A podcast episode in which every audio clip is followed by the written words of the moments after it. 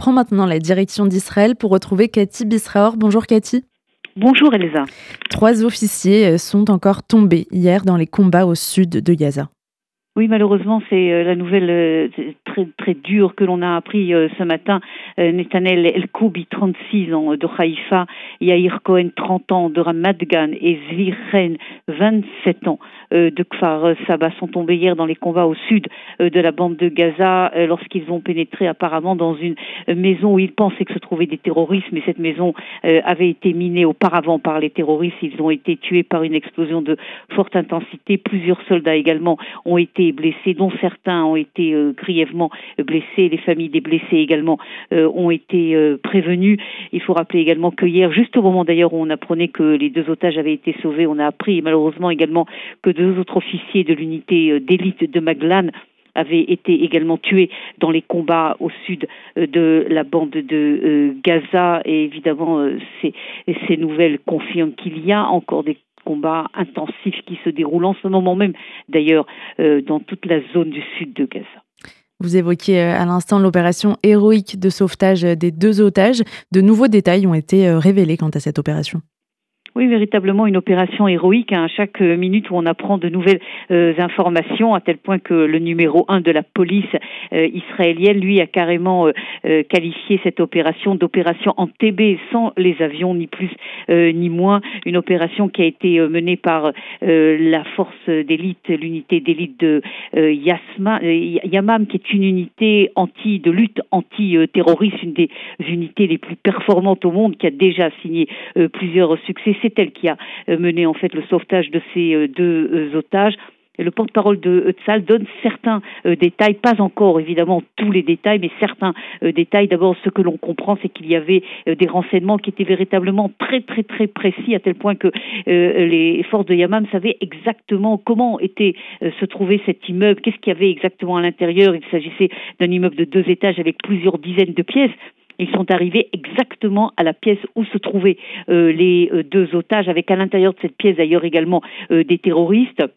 Ils, sont arrivés 20 minutes avant le début de l'opération dans le silence le plus total et lorsque le feu vert a été donné, ils ont grimpé non pas des escaliers, mais par la fenêtre jusqu'au euh, deuxième étage par des, par des cordes, sont arrivés à rentrer également discrètement par la fenêtre dans le, la zone de l'immeuble. Et au moment où ils, sont, ils se trouvaient juste devant la pièce où se trouvaient les deux otages, ils ont fait sauter euh, la porte en moins d'un quelques dixièmes de seconde entre le fait que la porte a été sautée, a été explosée. Évidemment, à ce moment-là, les terroristes ont compris qu'il y avait euh, quelque chose. Ils ont réussi à dire euh, aux otages, ce sont les forces de Yamam, en leur en leur appelant par leur prénom, nous sommes venus vous euh, sauver. Ils ont protégé de leur corps les, les deux otages, ont réussi à éliminer les terroristes qui se trouvaient dans cette pièce. À ce moment-là, d'autres forces de Yamam sont entrées dans l'immeuble et ont nettoyé un petit peu tout l'immeuble des terroristes. Mais il y a eu à ce moment-là un autre problème, c'est qu'il s'est avéré que des autres immeubles qui se trouvaient face à cet immeuble, des tirs intensifs contre l'immeuble qui les ont empêchés d'évacuer immédiatement les otages. C'est à ce moment-là que l'armée de l'air israélienne est intervenue ainsi que des drones et ont bombardé l'ensemble de la zone autour euh, des, de cet immeuble pour permettre justement l'évacuation des deux otages qui ont été évacués également de la même manière que euh, les forces de Yamam sont arrivées, c'est-à-dire euh, par des câbles par la fenêtre. En bas de la fenêtre se trouvaient des blindés israéliens qui étaient arrivés et ont pris les otages et les ont amenés en moins de un quart d'heure à l'extérieur de la ville de Rafiyar où des hélicoptères de l'armée israélienne les attendaient en direction du centre euh, d'Israël. Et comme a dit euh, comme on dit tous les personnes qui ont participé entre le succès et l'échec d'une telle opération il y a quelques millimètres seulement il y a quelques dixièmes de seconde. Mais heureusement cette fois-ci une opération donc qui s'est avérée par un succès spectaculaire. Par ailleurs, Cathy, les négociations sur la libération des otages reprennent au Caire ce matin. Et c'est le pessimisme qui domine.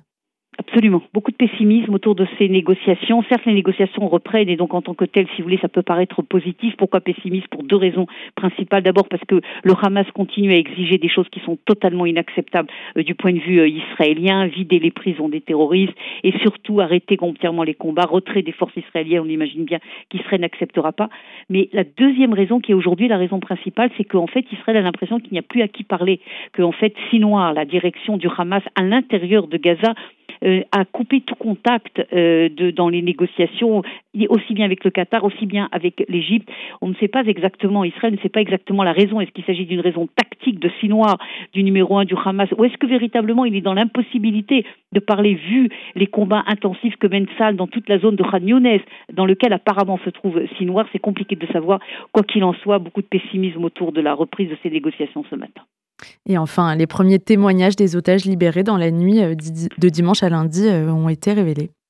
Oui, alors on commence à comprendre ce qu'ils ont euh, vécu hein, pendant euh, toutes ces euh, journées. Un homme de 61 ans, de 70 ans, d'abord ils ont presque pas mangé. Ok, ils ont énormément maigri. également, ils ont dormi à terre pendant toute cette période.